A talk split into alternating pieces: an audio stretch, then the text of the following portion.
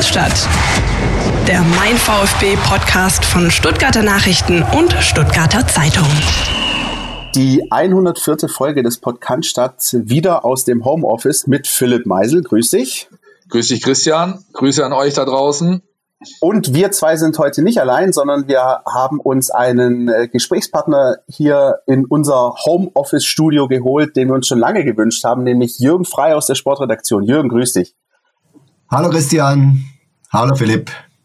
Du befindest dich auch im Homeoffice, so wie wir alle, und ähm, bist für uns so ein bisschen ähm, schon seit äh, ja, 103 Folgen, möchte ich fast sagen, der Experte, wenn es um den Bereich Amateurfußball, Jugendfußball geht. Und ähm, deswegen wollen wir ganz besonders diesen Aspekt heute mal ein bisschen beleuchten. Also ähm, mal ein bisschen darauf eingehen, wie sieht das denn in der Oberliga aus mit ähm, der Mannschaft, der zweiten Mannschaft des VfB Stuttgart, wo aber auch viele andere Teams dabei sind, die Kickers und Göppingen und, und, und, und versuchen mal ein bisschen ähm, darzulegen, wie sich das denn ähm, abseits der großen, möchte man sagen, DFL-organisierten äh, Vereine so darstellt. Und dann blicken wir auch noch ein bisschen nach vorne, denn es soll ja dann doch irgendwann wieder Fußball gespielt werden. Der VfB 2 hat einen neuen Trainer für die kommende Saison präsentiert, Frank Fahrenhorst. Jürgen, du hast ja ihn unter anderem sprechen können in letzter Zeit. Das werden wir ein bisschen beleuchten und dann eben nochmal einen dezidierten Blick werfen, auch auf das NLZ des VfB Stuttgart. Wir haben äh, ganz, ganz spannende Eindrücke vom Leiter des NLZ äh, bekommen per Voicemail und auch die werden wir euch nachher nicht vorenthalten. Philipp. Ich höre. Wie war deine letzte Woche so? Naja, schwierig, wie es für uns alle ist. Ich glaube, da müssen wir nicht nochmal äh, noch mal weiter ausholen. Ich würde einfach mal jetzt gerne tatsächlich vom Jürgen so einen ersten Eindruck wissen äh, wollen, wie es denn aussieht im Unterhaus. Was macht die Oberliga? Wie ist der Status quo? Man, man hört ja so einiges. Von den Kickers gibt es einen offenen Brief. Dann gibt es viele Clubs, die sind am, sag ich mal, äh, äh, an der Grenze zu Frankreich beheimatet. Spieler wohnen im Elsass. Äh, es ist natürlich gestoppt äh, der Spielbetrieb bis auf weiteres. Jürgen, wie sieht's denn da aus? Ja, ich glaube, äh, alle Vereine, auch die Oberligisten, sitzen da irgendwo in einem Boot. Ähm, die Verunsicherung ist bei allen Clubs groß. Es gibt derzeit eben keine laufenden Einnahmen. Alle Vereine haben Kosten. Das ist keine Frage. Und ich habe mich natürlich auch mal bei dem einen oder anderen äh, Club umgehört wie sich die Lage so darstellt. Natürlich hier in Stuttgart bei den Stuttgarter Kickers. Die Lage ist dort natürlich ernst. Äh, der Verein hat natürlich ein größeres Zuschaueraufkommen als beispielsweise Liga-Rivale SGV Freiburg. Man hat demzufolge natürlich auch mehr Zuschauereinnahmen, die einem durch die Lappen gehen. Ähm, andererseits gibt es natürlich bei den Kickers auch Signale, äh, was die Unterstützung betrifft. Vielleicht auch mehr wie bei anderen Vereinen. Sponsorenverträge wurden verlängert, Hauptsponsor MHP äh, zuallererst. Es gibt Spenden, ähm, schon über 450 Tickets für Geisterspiele, Retterpakete, neue Mitgliedschaften und so weiter. Von dem her ähm, ist die Lage ernst, aber wie gesagt, äh, man kann da schon auf treue Unterstützer bauen. Ich habe mich dann auch beispielsweise beim äh, FSV 08 Bissingen umgehört. Ähm, da haben zum Beispiel die Spieler komplett auf ihre Mai- und Juni-Gehälter äh, sich bereit erklärt zu verzichten. Okay. Das sind natürlich dann Vereine, da leben die Spieler natürlich nicht vom Fußball. Ne? Das ist ein Unterschied zu den Stuttgarter Kickers, wo es natürlich schon Spieler gibt, äh, die vom Fußball leben. Das ist in Bissingen beispielsweise nicht der Fall. Ne? Und ja. ähm, dort ist es so, dass auch schon ein kleiner Etat für die neue Runde gedeckt ist. Äh, allerdings dann mit zwölf Spielern. Ne? Also das haben sie schon mal safe in Bissingen. Jürgen, du hast es ja ähm, gerade versucht schon mal anzureißen. Vielleicht kannst du mal für unsere Hörer einfach nochmal einfach ganz grob umreißen, warum ähm, die eben viel, viel mehr abhängig sind von Zuschauereinnahmen, also Zuschauern, die ins Stadion kommen, äh, als beispielsweise die großen Vereine wie, wie der VfB oder die Bundesligisten. Das ist ja schon, schon dramatisch. Die können sich ja Geisterspiele nicht leisten, ne? Ja, natürlich, äh, der große Unterschied ist natürlich, dass es in der Oberliga 0,0 Fernsehgelder gibt. Äh, klar, ja. deshalb, äh, und das Zuschaueraufkommen, das muss man auch differenziert betrachten. Das sind die Kickers natürlich mit ihrem Schnitt zwischen 2.500 und 3.000 Zuschauern äh, natürlich äh, viel mehr äh, davon abhängig als jetzt, äh, nehmen wir das Beispiel SGV Freiburg, wo halt dann 350 äh, kommen. Ne? Ja. Also das ist schon ein, ein, ein großer Unterschied. Da hängt äh, bei einem Verein wie den Stuttgarter Kickers schon einiges dran. Und wenn wir nachher mal auf die Handlungsoptionen kommen, die es, die es noch gibt, ähm, wie man die Saison möglicherweise zu Ende führt oder, oder auch äh, nicht, dann kommen wir da natürlich noch auf diese Geisterspiele. Ne? Ja, das ist halt. Ja, bitte, Jürgen. Ich möchte vielleicht noch ein Beispiel anführen. Gerade, äh, Philipp, du hast es eingangs gesagt, die Vereine an der französischen Grenze haben wir in der ja. Oberliga ja auch zwei, den SV Oberachern, den SV Links. Äh, beide Spieler haben äh, viele französische Spieler im Kader. Äh, das sind bei Oberachern acht, bei Links zehn. Ähm, die sind jetzt natürlich ähm, da schon sehr verunsichert. Deshalb hat auch der Sportvorstand von Oberachern, der Marc Bosselmann, gesagt, er ist äh, für, für einen Abbruch äh, der, der Saison. Und das sieht man dann in, in, in Links genauso. Die haben auch ja. eben viele französische Spieler, die wohnen dort äh, im Elsass. Und äh, wie wären die dann bei einem Neustart überhaupt verfügbar? Wie würden die über die Grenze kommen? Das sind dann natürlich alles solche Dinge, äh, die es bei den Überlegungen äh, zu berücksichtigen gilt. Also ich habe gestern, ich habe gestern mit dem Michael Gentner lang telefoniert, dem jetzigen Trainer des äh, U21 und im, in der Hauptfunktion äh, eigentlich sportlicher Leiter U21. Und der hat ähm, schon durchblicken lassen, dass so alle Signale, die Sie hören, äh, ähm, schon deutlich da Richtung Abbruch gehen.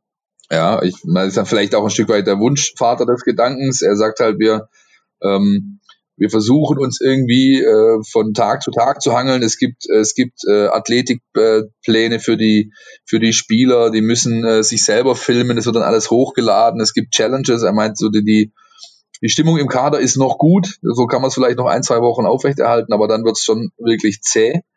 Äh, an, an, andererseits sagt er halt auch, also dass er sich nicht vorstellen kann, dass in der Oberliga nochmal äh, wirklich die, die, die Saison aufgenommen wird. Alle schauen natürlich nach oben, was macht der DFB, wie entscheidet die DFL.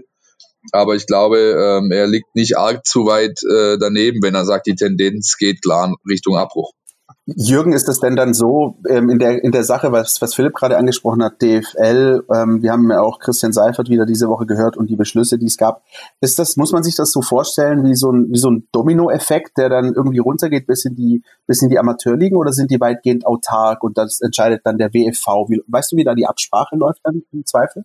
Ja, ist auch noch vieles offen, aber für mich steht völlig außer Frage, dass jetzt, sagen wir mal, von Oberliga abwärts, es muss eine generelle Regelung her. Der DFB muss zentralistisch für alle Landesverbände eine Lösung präsentieren.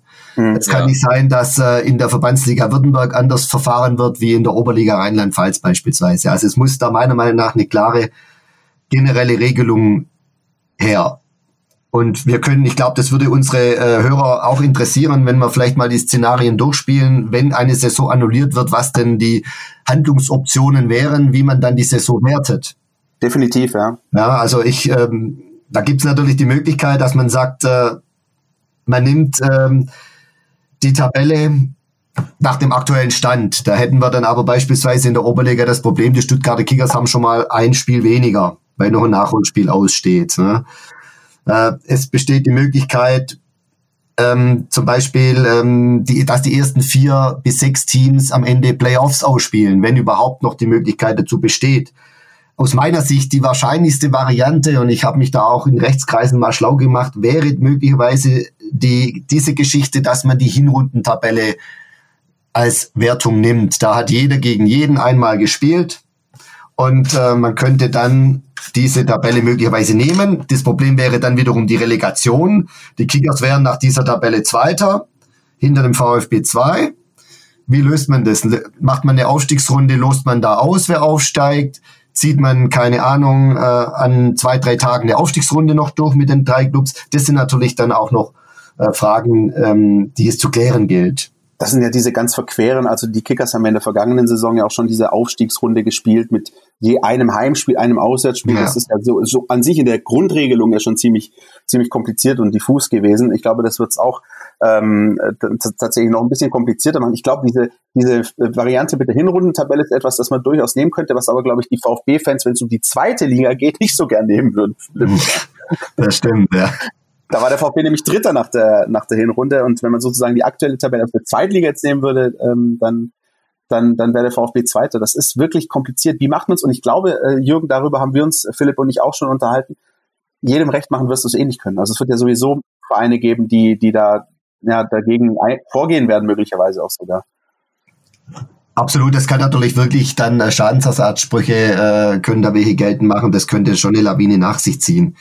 Das andere wäre noch die eine Überlegung. Also Stand jetzt darf man ja bis 15. Juni äh, keine Veranstaltungen mit mehr als fünf Personen vonstatten gehen lassen. Das ist ja jetzt mal der, noch der Stand vom Sozialministerium, zumindest in Baden-Württemberg.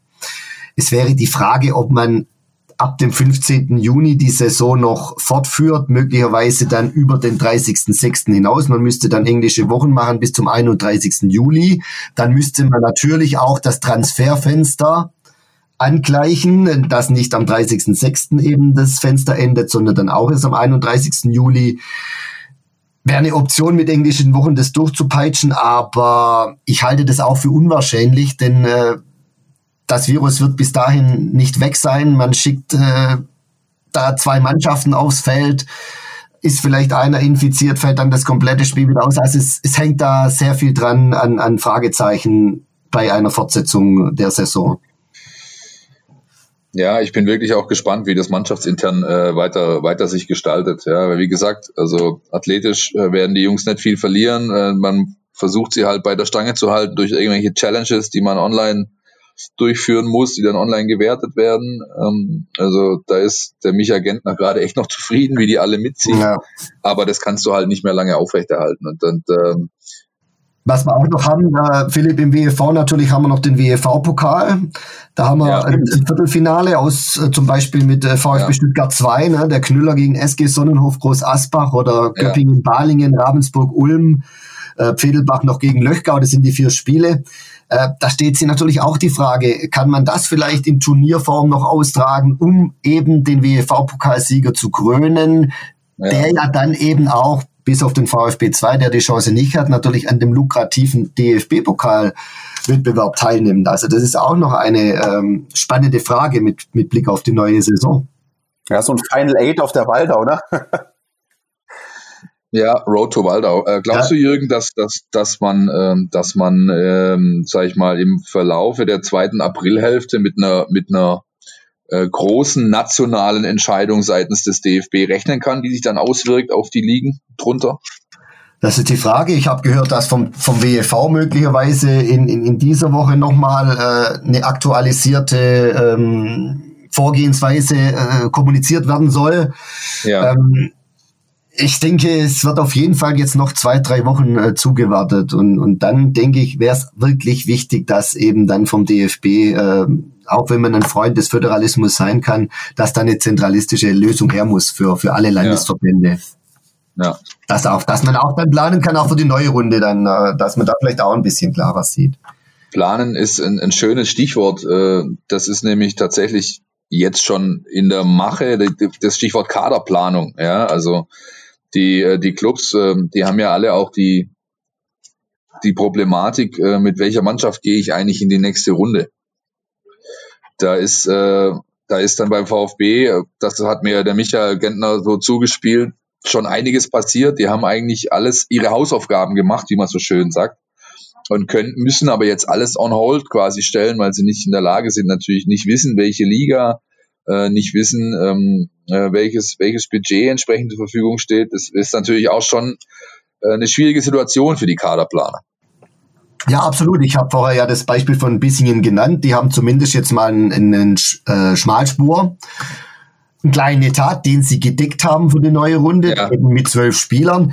Ähm, ich frage mich nur, wenn er, ich habe dann auch gehört, äh, mit dem sportlichen Leiter Oliver Dense habe ich geredet, er sagt, es gibt auch Angebote für seine Spieler von anderen Clubs. Er wundert sich da, er fragt sich, wie seriös kann in diesen Zeiten so ein Angebot sein? Ja. Und ja. das müssen sich wahrscheinlich viele Vereine fragen. Ähm, Jürgen, wie schwierig ist es denn aus deiner Sicht, äh, jetzt gerade mal mit Blick auf VfB 2 und die Kickers, diese zweigleisige Planung? Also, du hast ja gesagt, Möglichkeit A, annullieren, wir spielen nochmal Oberliga oder eben eine oder beide Vereine schaffen es aufzusteigen. Wie groß ist denn die Diskrepanz, was die Planung angeht, auch finanziell zwischen Oberliga und Regionalliga? Also ich habe da auch mit dem sportlichen Leiter der Kickers, mit dem Lutz Siebrecht vor kurzem gesprochen. Er sagt natürlich, Planungssicherheit hätte ich natürlich auch nicht, wenn ich jetzt im regulären Spielbetrieb wäre. Denn mhm. mutmaßlich würde sich ein Aufstieg äh, der Stuttgarter Kickers äh, ja, Ende Mai entscheiden ne? und, und wahrscheinlich nicht vorher, weil eben die Situation an der Tabellenspitze so eng ist. Von dem her, zweigleisiges Planen muss er so oder so. Es wird jetzt natürlich schon, jetzt natürlich schwieriger, weil man natürlich äh, im Budget natürlich Fragezeichen, äh, in das Budget Fragezeichen stellen muss, ne? wie eben ja. die, die Unterstützer, die Sponsoren selber durch die Krise kommen und, äh, und das Ganze dann bewerkstelligen. Ansonsten äh, finanziell, klar, man muss was draufpacken in der Regionalliga. Andererseits äh, Fernsehgelder gibt es auch so gut wie keine, wenn man aus diesem von diesem Topf absieht, der bei diesen Sport 1 Montagsspielen äh, ja. sich daraus speist und der verteilt wird. Äh, ansonsten, ja, man wird da nicht megamäßig mehr Zuschauer haben in der Regionalliga. Äh, man hat ja im Gegenteil sogar diese äußerst spannenden und attraktiven Derbys hier in, in der Oberliga. Also da wird man keine so großen Sprünge machen. Ja. Wie wichtig ist es denn vor dem, vor dem Hintergrund der, äh, oder wie schätzt du das ein, Jürgen? So rum ist es richtig gefragt, vor dem Hintergrund der, der Unklarheit, die herrscht, dass der VfB 2 mit äh, Frank Fahrenhorst äh, quasi mal die, die, die Top-Position seiner Trainerposten im Nachwuchsbereich so früh und so klar jetzt besetzen konnte mit der Verpflichtung? Ja, ich glaube schon, dass da die Kontinuität gegeben ist. Das ist ein Riesenvorteil. Man hat mit Michael Gentner den, den sportlichen Leiter, der jetzt die Mannschaft äh, trainiert oder besser gesagt bei Laune hält. Ähm, also da hat man, und Frank Fahrenhorst hat jetzt natürlich auch die Möglichkeit, auch wenn er noch formal die U17 ja von, von Schalke betreut und das macht er auch äh, akribisch, das habe ich in dem Gespräch, das ich mit ihm geführt habe, ähm, ausgehört. Mm, aber er kann, hat sicherlich jetzt auch Zeit, sich dann noch mehr auch schon mit der Zukunft zu beschäftigen und ähm, ja, das, wir kommen ja noch auf ihn zu sprechen. Das ist sicherlich ja. für den VfB ein Vorteil. Wir sind das schon war die, drin. Das war der Versuch von Philipp Meisel, die, die galante Überleitung zu schaffen ja. im Bereich beim Fahren aus. Das macht er immer gerne so, der Philipp Jürgen. Das musst du wissen. Wie kam, jetzt ist ja gut, Leute. Wie kam es denn, wie denn, Jürgen? Du hast mit ihm gesprochen. Wie kam es zum Wechsel? Wie, wie, wie hat er seine Entscheidung begründet? Äh, lass uns da einfach mal so ein bisschen Mäuschen spielen. Ja. Also es war natürlich, nachdem ähm, die Trennung von Paco Watz äh, klar war, wollte der VfB eigentlich den Frank Fahrenhorst sofort verpflichten. Ja. Also auch jetzt für die Zeit nach der Winterpause. Das war der Wunsch von Thomas Hitzelsberger und äh, von Thomas Krücken. Die beiden äh, haben sehr sich bemüht, um den Frank Fahrenhorst ihn sofort zu bekommen. Das hat mir der Frank Fahrenhorst selber gesagt. Das war ehrenwert, wie sie gekämpft haben, um ihn sofort zu bekommen. Nur es ist auch so ein bisschen typisch Frank Fahrenhorst, ähm, dass es eben nicht gemacht hat. Er hat das kategorisch ausgeschlossen, weil er eben sagt, ähm, ich bin einer, der meine Verträge einhält. Ich möchte hier zu 100 Prozent meine Aufgabe äh, bei Schalke 04 in der U17 zu Ende bringen. Und ja. von dem her war für ihn klar, er kommt nicht sofort. Und eben erst ab 1.7. Und diesen Vertrag hat er dann unterzeichnet, äh, nach meinen Informationen bis 2024. Und damit kann er gut leben und äh, der VfB dann bestimmt auch. Das heißt, dann äh, wären zumindest die beiden äh, Positionen U19, U17 zeitgleich besetzt. Dann auch äh, der Nico Willig hat bis 24 unterschrieben. Okay. Ähm, das ist natürlich was, was ihn schon ehrt, den Frank. Und das ist auch äh, Fahrenhaus, dass er sagt, ich will hier meine Aufgabe zu Ende bringen. Es ist natürlich ja. schon eine Hausnummer, muss man ganz ehrlich sagen, wenn man zehn Jahre lang in der Knappenschmiede arbeitet und die ja nachweislich eine der eine der Top-Talentschmieden ist in Deutschland. Wenn man sieht, welche Arbeit da Norbert Elgert und auch Frank Fahrenhorst gemacht haben in den letzten Jahren, wie viele Spieler die da produziert haben, Elgert natürlich noch viel, viel länger sogar als Fahrenhorst, dann ist das wirklich äh, eine Hausnummer. Da kann man kein Blinder sein, ganz ja, ehrlich. Ja. Und ähm, das, das ist definitiv ein, ein, ein, ja, ein, ein hochqualitativer Neuzugang für die Nachwuchsarbeit. So schätze ich es jetzt einfach mal äh, ein, ohne den Herrn Fahrenhorst schon mal persönlich äh, gesprochen zu haben. Vielleicht kann ich euch gerade, ich habe nämlich, ich habe gerade die die äh, Knappenschmiede offen, einfach mal für unsere Hörer, mal so ja. einige Namen, die die in den letzten 15 Jahren äh, rausgebracht haben. Und da werdet ihr schon merken, da ist einiges dabei. Manuel Neuer, Mesut Özil, Ralf Fährmann, Benedikt Hövedes, äh, Christoph Moritz, ähm, Joel Matip, äh, Julian Draxler also ihr, ihr merkt, das sind, das sind Namen, ja, das sind alles äh, zu großen Teilen auch Nationalspieler geworden. Das ist nicht ohne. Und jeder, der beispielsweise regelmäßig bei diesem Mercedes-Benz Junior Cup äh, zu Gast war, hat auch sehen können, was da, was dabei im FC Schalke 04 gearbeitet wird. Ne? Ja, ich kann noch zwei Namen ergänzen, ähm, die der Frank Fahrenhorst auch unter seinen Fittichen hatte, nachdem er dann äh, den Jens Keller äh, abgelöst hat. Das ist nämlich mhm. Leroy Sané und Thilo Kehrer. Ja, ja. Die auch ge geprägt hat. Und ähm, ja, es ist ihm auch nicht leicht gefallen, äh, von Schalke wegzugehen. Er sagt, es ist ein toller Verein, tolle Menschen. Ähm, und er hat aber einfach gesagt, ich will diese Wohlfühloase verlassen. Ich muss mich verändern. Wenn ich mich weiterentwickeln möchte, muss ich mich verändern. Die Wohlfühloase auch dadurch, er wohnt in Bochum, das sind 32 Kilometer, da ist er jeden Tag gependelt nach Gelsenkirchen, hat zu Hause die die Ehefrau, die, die Tochter mit 14, den Sohn mit 11. Das sind natürlich Annehmlichkeiten, die er jetzt in Stuttgart nicht hat. Er wird äh, in Stuttgart ohne ähm, die Familie aufschlagen. Er möchte dann einmal in der Woche eben immer pendeln oder die Familie kommt mal zu ihm. Ja. Aber das war ihm bewusst und trotzdem hat er sich eben dann äh, dafür entschieden, äh, die Aufgabe beim VfB anzunehmen. Auch da äh, wiederum ähm, äh, kann ich eigentlich nur gutheißen, weil ich, ich persönlich bin jemand, der es mag, wenn man Herausforderungen sucht. Äh, und das, das tut der gute Mann ja in diesem, in diesem Fall. Und er hat natürlich die Kinder jetzt auch in einem Alter, wo er sie vielleicht eher allein lassen kann. Ich glaube, die Entscheidung wäre vielleicht anders ausgefallen, wenn die Kinder äh, sechs, sieben, acht Jahre alt wären. Ja, das mag sein. Elf ja. und, ja, nicht elf und 14. Ja. Genau. Ist, das denn, ist das denn, Jürgen, aus deiner Sicht einfach nochmal so ein Zeichen, so, so ein kleines wie, wie ein Qualitätssiegel, dass der VfB doch noch ähm, eine, eine Hausnummer ist im, im Jugendbereich, dass, dass so ein Trainer zum, zum VfB Stuttgart wechselt? Wie, wie würdest du das einordnen? Es ist auf jeden Fall ein ganz klares Signal des VfB Stuttgart und ein eindeutiges Bekenntnis und eine Wertschätzung für die zweite Mannschaft. Mhm. Also er der Frank Fahrenhast der hat äh, so seine Berufung, die jungen Spieler zu formen, schon in der Jugend. Und jetzt will er ihnen einfach diesen letzten Schliff auf dem Weg zum Profi verpassen. Und er sagt auch ganz eindeutig, er hat es an sich selbst erlebt, diese Wettkampferfahrung im Seniorenfußball über die zweite Mannschaft ist extrem wichtig. Die hält er persönlich für unerlässlich. Und das sagt er in aller Deutlichkeit und da unterscheidet er sich natürlich von einem ehemaligen VfB-Sportdirektor, der ja die zweite Mannschaft abschaffen wollte. Ne? Wir also, erinnern uns. Da, da werdet ihr euch erinnern, genau. Und von dem her. Äh, Shots fired, sehr gut. Ja, und ähm, er ist da der richtige Mann dafür. Ich kann vielleicht noch erzählen, der David Müller, der jetzt der Kapitän ist bei SGV Freiberg, auch bei Stuttgarter Kicker schon gespielt hat, äh, der hat sich schon gefreut auf das Wiedersehen mit dem äh, Frank Fahrenhorst, weil er gehofft hat oder gedacht hat, als die Gerüchte aufkamen. Er übernimmt schon in der Winterpause den VfB 2, hat er gleich geschaut, wann spielen wir denn mit Freiberg gegen VfB 2, weil er hat als früherer Schalke-Spieler in der zweiten Mannschaft. 2012 war es als 21-jähriger Kerl mit dem Frank Farners zusammengespielt. Der Frank war da spielender Co-Trainer. Und ja. da hat der David Müller, der schwärmt immer noch aus dieser Zeit, äh, da war der der Farners Co. von Bernhard Rares, dem jetzigen Waldhof-Trainer, und hat auch ja. gespielt.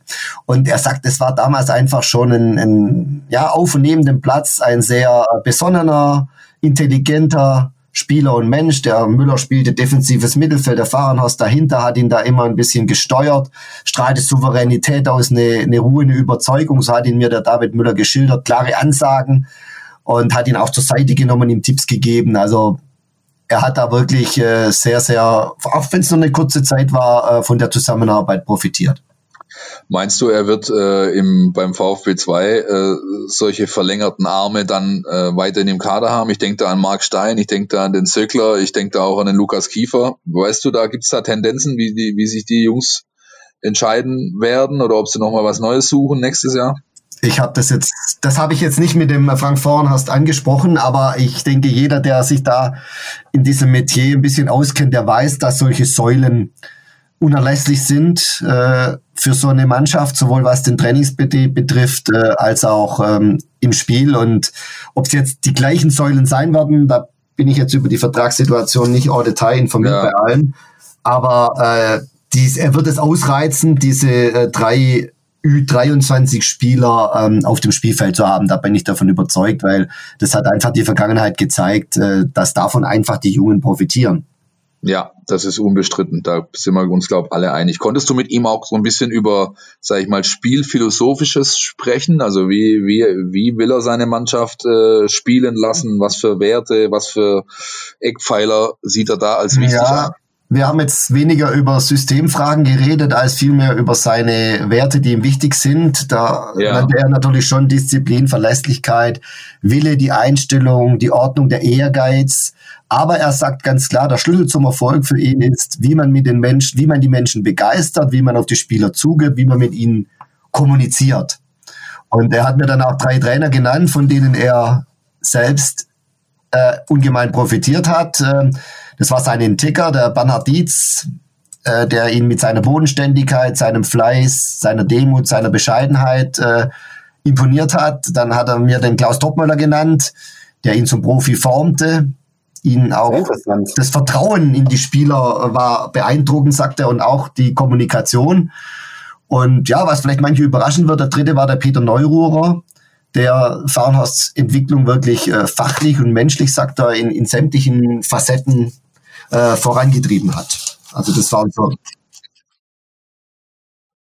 Das ist ganz interessant, äh, diese, diese drei Namen, denn alle drei, äh, alle drei Namen ähm, drücken so ein bisschen das aus, was auch Thomas Krücken äh, gesagt hat, was äh, für Fahrenhorst letztlich den Ausschlag gab. Es ist einmal diese natürlich fachlich-inhaltliche Ebene, die bei jedem Trainer wichtig ist aber vor allem auch das Menschliche. Und ich glaube, Topmöller, Neururer, das sind natürlich Typen, auch der Ennard Stietz äh, sind natürlich Typen, die kommen auch schon mal über die Emotionalität, die haben einen guten Draht zu ihren Jungs, die wissen einen äh, entsprechend anzupacken und ähm, das ist interessant. Das kann natürlich, ähm, wenn er das hier fortführt, äh, kann das natürlich schon ein Faktor werden das ist, wenn ich, wenn ich diese Namen so, so vor meinem geistigen Auge sehe, dann denke ich so an drei Schlagworte. Das ist Fleiß, Kopf und Herz. Irgendwie ist ja. das so, das alles, was, was so alles dazugehört, ne?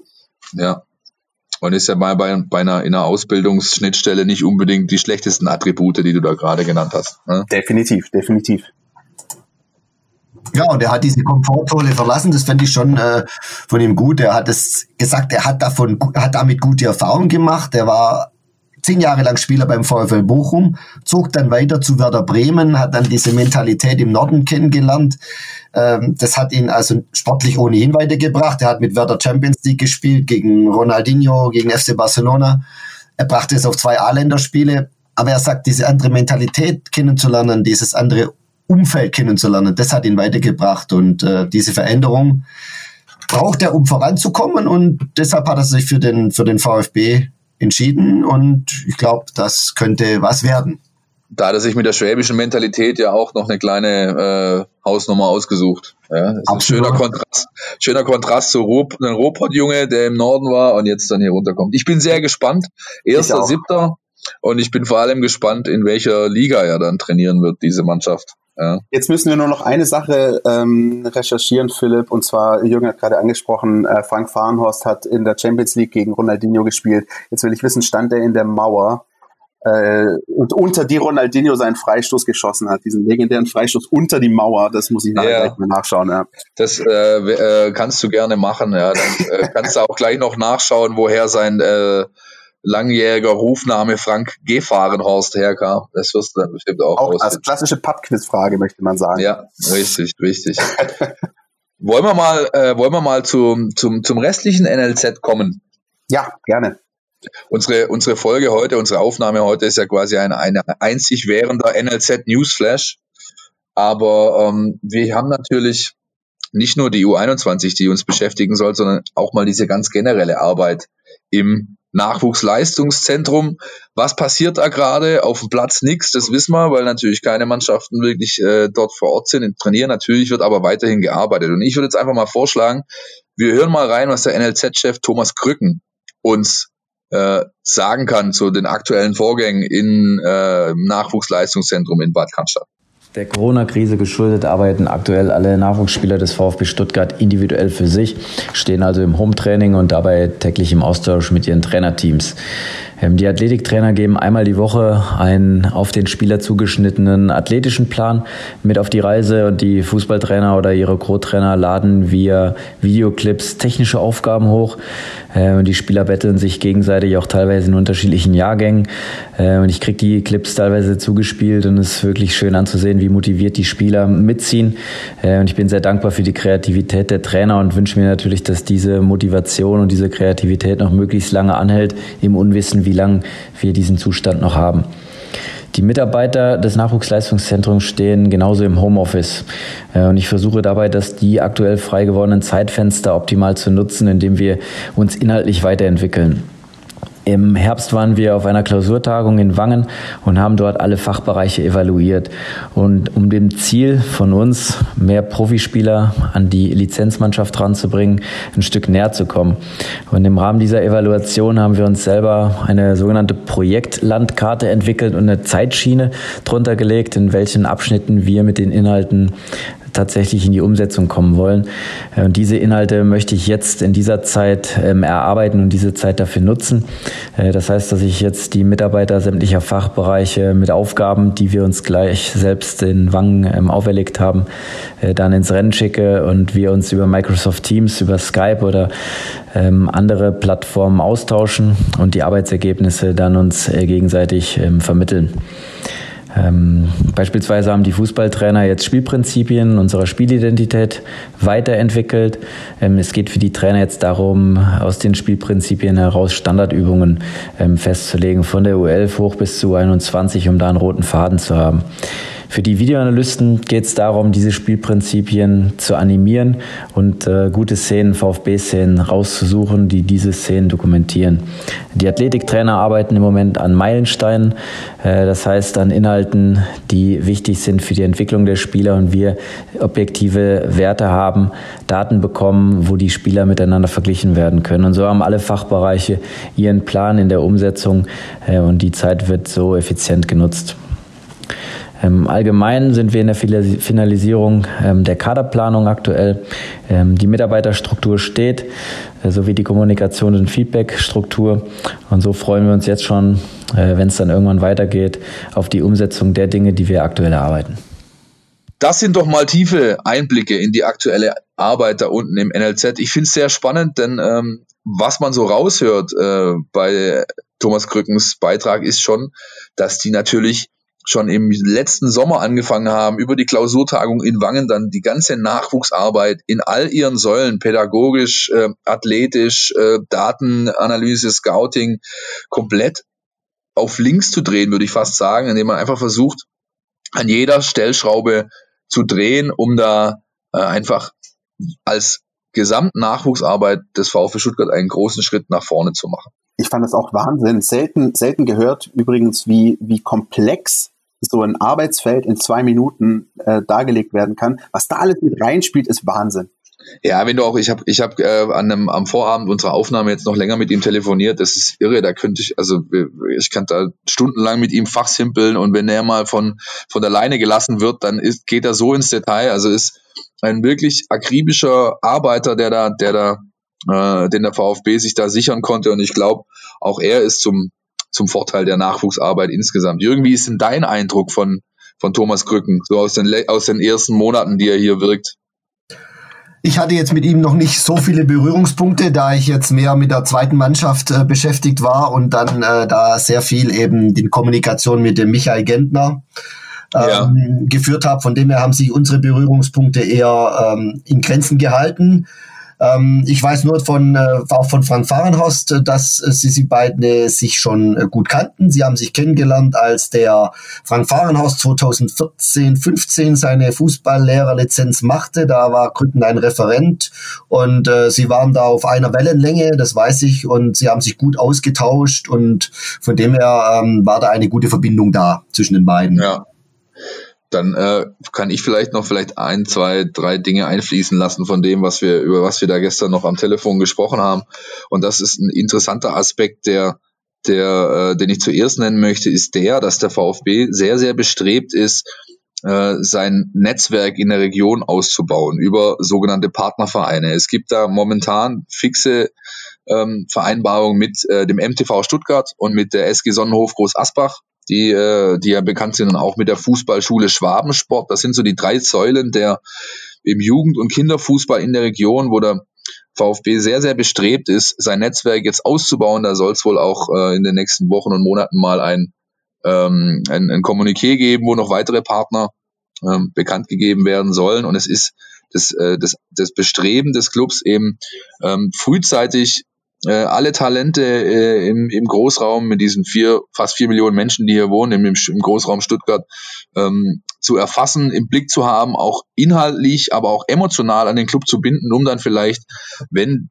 derjenige, das, das Talent äh, dann soweit ist, dann sagen zu können, so, jetzt bist du bereit, jetzt kommst du zu uns in eine unserer Jugendmannschaften. Also das ist eine spannende Geschichte, die da, die da in den nächsten äh, ähm, ja, Wochen und Monaten intensiviert wird. Die arbeiten da unten echt in Hochdruck äh, in, in, in Bad Cannstatt daran und nutzen jetzt die Zeit, die ihnen äh, durch, das, durch die Wettkampflosigkeit sozusagen gegeben wird, versuchen das intensiv zu nutzen.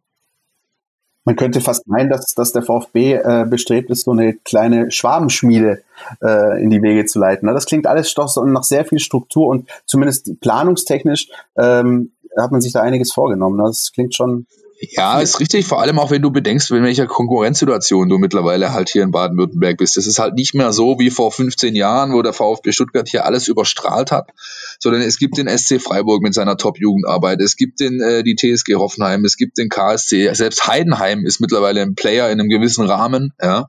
Sieht man auch an der dem, U19. Äh, die, und dem, genau, und dem musst du, dem musst du, dem musst du begegnen und das, ähm, das machen der, machen sie da unten mit einem ganzheitlichen, analytischen Ansatz, der äh, einfach wirklich interessant ist. Und ähm, ich hoffe, ich werde in den nächsten Wochen auch mal wieder Gelegenheit haben, mich persönlich mit ihm auszutauschen, also äh, äh, face to face sozusagen und dann auch versuchen, das äh, für unsere Leser, für unsere Nutzer ähm, auf den beiden Portalen und auch in der App entsprechend aufzuarbeiten. Ich glaube, in dem Zusammenhang kann man auch noch zwei Personen nennen, äh, was diese regionale, ähm, der regionale Schwerpunkt betrifft. Das ist natürlich zum einen der Rainer Adrian, der jetzt neuen Aufsichtsrat kommt, der früher ja. ähm, die zweite Mannschaft ja trainiert hat, ein, ein, ein Mann, der früher für den VfB 2 spielte, äh, bei 07 Ludwigsburg in verantwortlicher Position war als Spieler und als Funktionär. Ich glaube schon, dass er ein Gewinn ist, auch was diese Ausrichtung betrifft. Und ja. äh, wen wir ja schon länger dabei haben, der natürlich da auch ein ganz wertvoller äh, Mann ist, das ist der Rainer Wiedmeier im Trainerteam der Profis, der dann einfach auch so diese Schnittstelle im Auge hat. Ein absoluter äh, Insider, auch was eben den württembergischen Fußball betrifft. Und ich glaube, das sind zwei Personen, äh, die dem Verein auch äh, bei dieser Schwerpunktsetzung enorm gut tun. Das ist super, dass du es ansprichst, äh, Jürgen, weil genau nach Rainer Wiedmeier wollte ich dich noch fragen. Ähm, ich habe den ähm, wahrgenommen im Wintertrainingslager des VfB Stuttgart in, in Marbella und der ist richtig richtig aufgeblüht, möchte man sagen. Also das, so habe ich ihn in dem halben Jahr davor nicht wahrgenommen. Man hat wirklich gemerkt, dass er, dass er wieder richtig angekommen ist äh, hier beim VfB. Ähm, wie, wie nimmst du ihn und seine Rolle in dieser ganzen, in diesem ganzen Konstrukt VfB Stuttgart momentan wahr? Ja, ich glaube schon, dass er eine, eine wichtige Rolle spielt. Er wurde ja installiert praktisch als äh, Co-Trainer, der praktisch immer da bleiben soll, unabhängig ja. vom jeweiligen Cheftrainer. Ist ja jetzt nicht ganz unbedeutend beim VfB. Das stimmt. Das stimmt. Und äh, von dem her hat er sich äh, natürlich auch gefreut, dass er wieder zurückkam. Er hätte ja auch in Berlin bleiben können. Er, er war da ja über vier Jahre bei Hertha äh, hatte natürlich auch die Familie immer, immer im, im Raum Leonberg ähm, zu Hause, ist dann auch gependelt und er ist natürlich ein, ein bodenständiger Typ, er ist ein Familienmensch und äh, er ist ein VfBler durch und durch, er ist ein Dunkelroter, ähm, hat ja auch beim VfB gespielt, äh, dann ja unter Rangnick auch in, in Ulm den Bundesliga-Aufstieg geschafft. Äh, Nein, er ist auf jeden Fall äh, da der richtige Mann am richtigen Platz. Er hat ein, ein Gespür für Talente.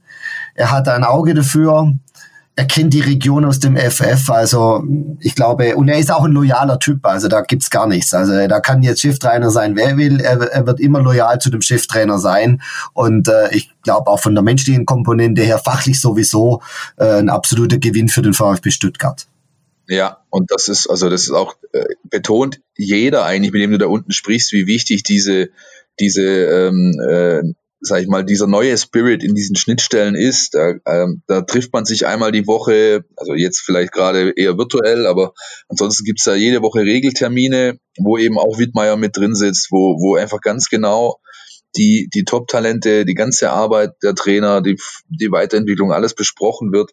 Und jetzt muss man natürlich schauen, wann sich das tatsächlich dann mal wieder äh, in dem höchsten aller Ziele der VfB-Jugendarbeit ausdrückt, nämlich einfach Talente an die erste Mannschaft heranzuführen. Aktuell mit Lee Eckloff ja, ein, ein leuchtendes Beispiel und auch noch zwei, drei Jungs äh, dahinter, die so, die so ein bisschen ranschnuppern. Und ich glaube, es ist auch von Vorteil, dass äh, Wiedmeier äh, auch noch einen weiteren sehr, sehr wichtigen äh, Mann in der VfB-Nachwuchsarbeit gut kennt, den Oliver Otto, der äh, für das ganze Thema Pädagogik äh, ähm, so ein bisschen verantwortlich zeichnet in der im NLZ, weil die beiden haben nämlich damals, Jürgen hat es angesprochen gerade, äh, unter Ralf Rangnick beim SSV Ulm den Bundesliga-Aufstieg tatsächlich äh, miteinander vollzogen und dann auch da gespielt. Ne?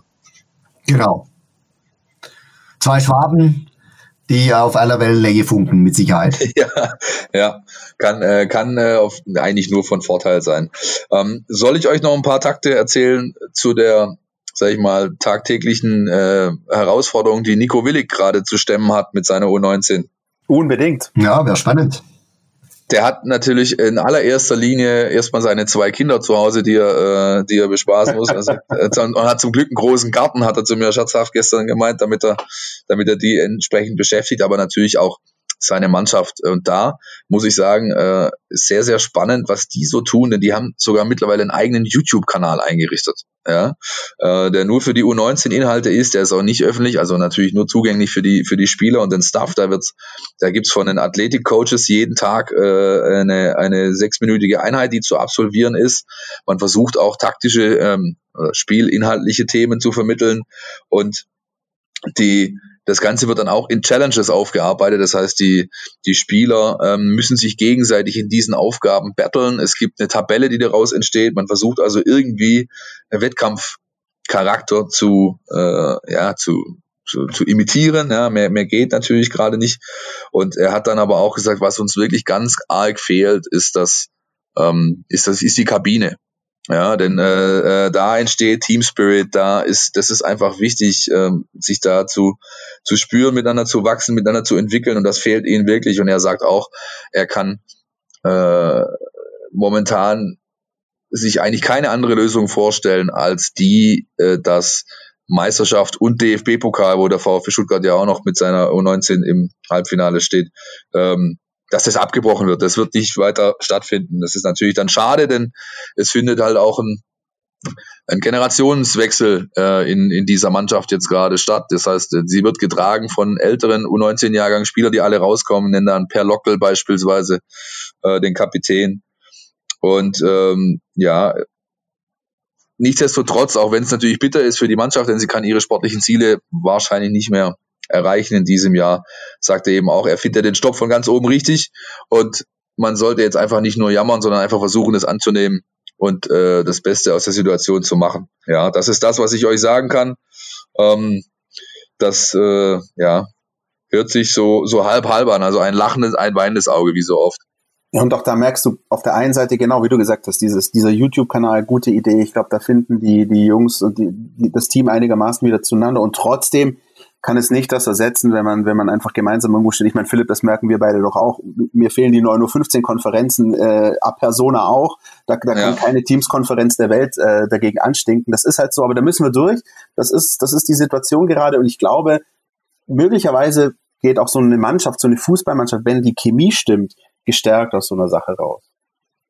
Ja, also er hat auch schon auch wirklich den Blick auf die nächste Saison gerichtet. Die schauen jetzt natürlich ganz genau ähm, Kaderplanung, äh, welche Mannschaft haben wir zur Verfügung, wie sieht es aus, was, äh, welche Spieler können wir hochziehen, welche nicht und und und. Also das ist trotz dem Wettkampfstopp natürlich eine spannende Zeit, äh, wo, wo man jetzt natürlich auch schon irgendwie den Grundstein legen muss und kann für die nächste Runde, wann sie denn auch immer stattfinden wird.